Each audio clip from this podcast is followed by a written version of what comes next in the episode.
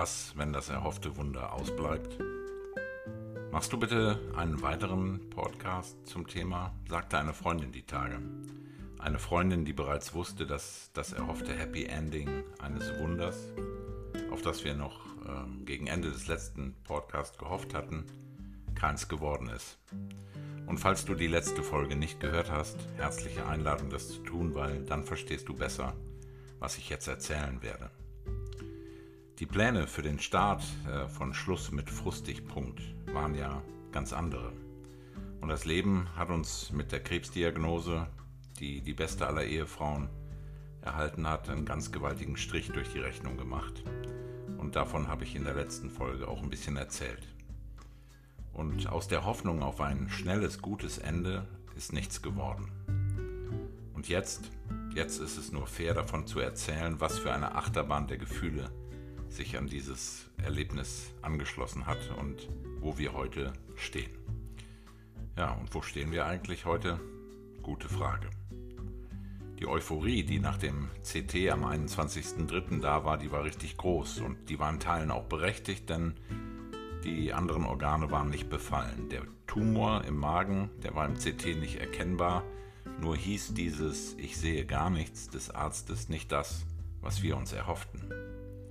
Als wir dann zwei Tage später mit allen Befunden, die wir bis dahin gesammelt hatten, äh, im, im, Klinikum in Köln vorstellig wurden, dann da, da erwischten wir einen Arzt, der uns auf sehr ernüchternde Art und Weise einige Nackenschläge verpasste.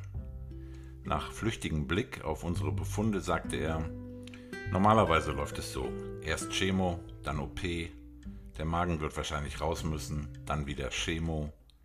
Und ich dachte nur, Bäm. Die Mediziner, die wir persönlich kennen und denen wir dann davon erzählten, die sagten, denkt dir nix, Chirurgen sind so. Hallo, liebe Chirurgen, die ihr das jetzt hört. Ich bin mir sicher, es trifft nicht auf jeden von euch zu. Und ja, wir sind froh, dass es euch gibt. Fakt ist, wir fühlten uns wie im falschen Film und wir dachten noch, guter Mann, du wirst vielleicht staunen, wenn du die Tage genauer hinguckst und wenn du vielleicht nichts oder nur noch etwas klitzekleines findest wir haben echt weiter an ein Wunder geglaubt. Und dann kam Dienstag, der 28.03., das war der Tag der Aufnahme im Klinikum. Am späten Nachmittag eine erneute Magenspiegelung und am nächsten Morgen um 7 Uhr Visite auf nüchternen Magen. Und der Schock. Der Tumor, den bis dahin niemand als das wahrgenommen hatte, was er war, war ein T3, also groß. Und als ich das am Telefon Minuten später erfuhr, meine Frau weinen hörte, stockte mir das Blut in den Adern. Wie konnte das sein, habe ich gedacht. Wir dachten zwei bis fünf Millimeter und innerhalb eines Geschwürs, also leicht zu behandeln. Als ich aufgelegt hatte, habe ich erstmal bitterlich geweint. Ähm, ich rief noch immer heulend einen unserer Jungs in Köln an und bat ihn sofort, in ein Taxi zu steigen und zu seiner Mutter zu fahren bis sie ins OP müsste, denn das war noch für diesen Morgen geplant.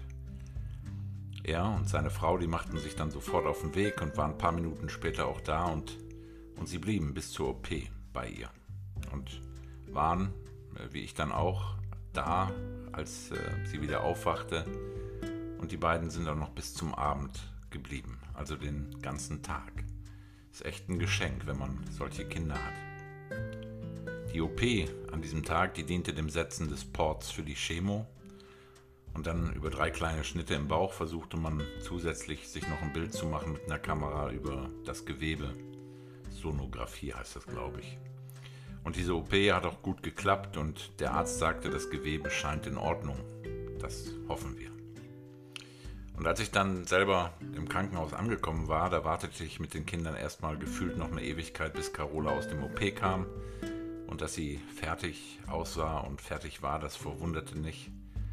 Aber dass sie weinte, als sie mich sah, das zeigte, dass äh, diese unglaublich starke Frau in diesen Momenten einfach fertig war mit der Welt. Und die ganzen Hoffnungen auf dieses glimpfliche Ende waren wie ein Kartenhaus zusammengefallen. Und das Kopfkino, von dem ich auch in der ersten Folge gesprochen habe, das war jetzt wieder da. Was bedeutet das alles? Was kommt auf Carola zu? Was kommt auf uns beide zu? Auf uns als Familie? Am Nachmittag kamen dann noch zwei weitere unserer Kids ins Krankenhaus und ich selbst fuhr dann irgendwann nach Hause. Ich war fix und fertig mit der Welt und habe dann erst später gehört, was danach noch nach Nachwirkungen der OP an unschönen Dingen passierte, trotz der Medikamente gegen Übelkeit. Die Kinder waren da, die hielten das aus, die trugen das mit, aber ihre Mutter so zu sehen, war sicher nicht leicht. Und als ich selber Stunden später ins Bett ging, da wurde ich wieder von einem Weinkrampf äh, übermannt. Und der Versuch zu beten mündete ins Vaterunser. Und das predige ich ja seit über Wochen bei uns in unserer kleinen freikirchlichen Gemeinde in Forthausen.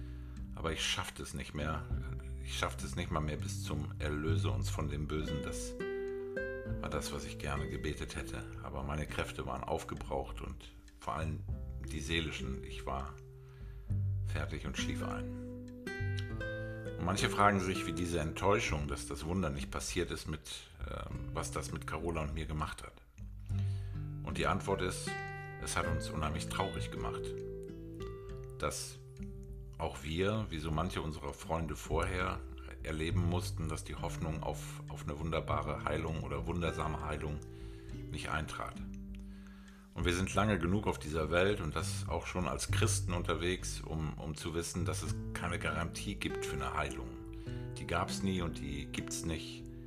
Und ähm, was wir aber wissen ist, dass Gott uns nicht im Stich gelassen hat. Gott nachträglich für etwas verantwortlich zu machen, was uns nicht passt, passt wiederum nicht zu uns. Nein, wir glauben nicht, dass Gott dahinter steht, dass Gott das war, sondern dass er das alles mitträgt. Er trägt nicht die Verantwortung, er trägt uns. Und er tut auch noch ein paar andere Dinge nicht, die wir Menschen ihm gerne fälschlicherweise zuschreiben, wenn wir so am Ende sind. Aber die Bibel zeigt auch, dass gerade in den Psalmen Menschen ihre Gefühle in, in Leidenssituationen ungeschönt an Gott weiterreichen und das ist völlig okay. Und wir verstehen das auch, dass manche mit Gott hadern, weil sie unter der Last ihres persönlichen Leidens zu zerbrechen drohen. Eine Freundin schrieb uns, dass sie es ungerecht findet, dass es ausgerechnet Carola trifft. Und manche fragen auch, warum Gott Leiden nicht verhindert, da es ihm doch eigentlich ein kleines wäre. Und abgesehen davon, dass das ehrliche und ganz berechtigte Fragen sind, hält Gott sie aus, weil er unsere Verzweiflung kennt, die so ein Kelch voller Leiden auslöst. Kelch, von dem wir uns wünschten, dass er an uns vorbeigeht. Was unseren Weg und Umgang äh, mit diesem Leid betrifft, ist es ein bisschen anders. Natürlich haben wir viel geweint. Ähm, weinen sicher auch in Zukunft hier und da, weil Leiden einfach schmerzt. Das eigene Leiden schmerzt und das der anderen, ähm, wenn wir es an uns heranlassen. Und wir wissen uns mit unseren Schmerzen, mit unseren Tränen, unserer Trauer, in Gottes Armen einfach gut aufgehoben. Wir sehen Gott als den, den Jesus uns gezeigt hat. Und zwar in den Momenten, in denen er zum Beispiel Kinder herzte. Und das ist das, was wir erleben. Wir wissen, Gott sieht unseren Schmerz. Er leidet mit, er weint mit uns und wird uns durchtragen durch alles das. Und wir glauben nicht, dass jemand, der so sehr liebt wie Gott und das in Jesus gezeigt hat, in welcher Form auch immer, hinter unserem Leiden steckt oder es irgendwie verantwortet. Die Frage nach dem Leiden und wo Gott ist in diesem Leiden, das ist in der Theologie die schwierigste Frage überhaupt, die sogenannte Theodizee-Frage. Und es ist keine Frage, auf die es schnell zu findende und zufriedenstellende Antworten geben wird. Und wenn man Antworten findet, dann wahrscheinlich oft nur dann, weil man sie sich persönlich bei Gott selbst abgerungen hat. Und auf der Suche nach diesen Antworten kann es eine enorme Hilfe sein, wenn man weiß, wie dieser Gott wirklich ist. Klar, auch darüber kann man diskutieren. Ähm, was Carola und mich betrifft, geht unser Blick aber in dieser Frage immer auf Jesus. Weil Jesus sagte, dass Gott genau der ist, den wir sehen, wenn wir auf ihn, auf Jesus gucken. Das Leiden verstehen wir auch als einen Teil dieses Lebens. Ähm, Teil des Lebens auf diesem Planeten, der genauso wie wir alle auf Erlösung, auf Heilung, auf Wiederherstellung all dessen wartet, was so fürchterlich aus dem Gleichgewicht geraten ist. Egal, wie brutal und ungerecht sich dieses Leiden manifestiert, das ist ja nicht nur Krebs und, oder Krebs, der die nettesten Menschen erwischt, die man überhaupt kennt. Es sind Kinder, die verhungern, es sind Frauen, die versklavt werden, es sind sinnlose Kriege und vieles andere mehr. Und dieses Leid ist nicht einfach erklärbar oder schon gar nicht leicht auszuhalten. Aber wir finden es leichter, indem wir uns festhalten an diesem Jesus und uns von ihm auch halten lassen. Vieles an Leid, das wir uns als Menschen zufügen, hat seinen Grund ja auch in der Tatsache, dass wir Gott nicht nur aus den Augen verloren haben, sondern aus unserem Leben verdrängt haben. Wir brauchen und wollen keine Instanz, der wir Rechenschaft schulden oder von der wir uns diktieren lassen, wie man leben sollte. Und Gott akzeptiert sogar diese Entscheidung. Und Carola und ich sind froh, dass wir irgendwann in jungen Jahren begriffen haben, dass dieser Jesus am Osterwochenende vor 2000 Jahren auf eine geheimnisvolle Art und Weise begonnen hat, dieses Ungleichgewicht, das den gesamten Kosmos betrifft, dass er dieses Ungleichgewicht angefangen hat, wieder in Ordnung zu bringen. Und zuerst in unserem eigenen Leben, weil er immer da anfängt, wo es einem ein Mensch persönlich auch erlaubt. Klar, kann so nur reden, wer einen persönlichen Glauben an Gott hat, wer glaubt, dass Gott existiert und dass dieser Jesus, der gesagt hat, wer mich sieht, der sieht genau diesen Vater, diesen Gott, das, das stimmt. Und obwohl ja die Wahl einer Weltanschauung eine ganz freie Wahl ist, werden Christen, die einen persönlichen Gott, an einen persönlichen Gott glauben, denn Jesus Mensch wurde ja in Zeiten des Leidens immer gefragt, und wo ist dein Gott jetzt? Und wenn man nicht glaubt, dann muss man sich diese Frage gar nicht stellen. Oder man erklärt sich das Leben und das Leiden eben anders und das kann man ja auch machen. Ich persönlich, ich verweise bei dieser Frage nach dem Leiden in unserem Leben dann gerne auf dieses Kreuz, an dem sich dieser Gott in Jesus Christus ganz persönlich mit unserem Leiden und mit dem Leiden dieser Welt eins gemacht hat. Für das, was er tat, kenne ich keine bessere Beschreibung als Mitleiden. Und das ist mein Gott. Es ist dieser Jesus, an den wir glauben und der eben nicht für den Mist und das Leiden verantwortlich ist, das wir tagtäglich erleben oder in den Medien sehen. Er kam, um der Anfang vom Ende dieses Leids zu sein.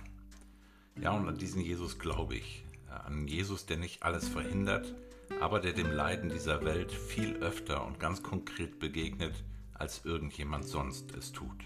Und wie? Oft gebraucht er seine Leute dafür. Ich glaube an Jesus, der als Gott Mensch geworden ist, um gerade auch in unseren Tälern da zu sein, durch die wir manchmal müssen. Die Carolas, Renates, Regines, Ritas, Carsten, Heinzes, Hannes und Herberts dieser Welt.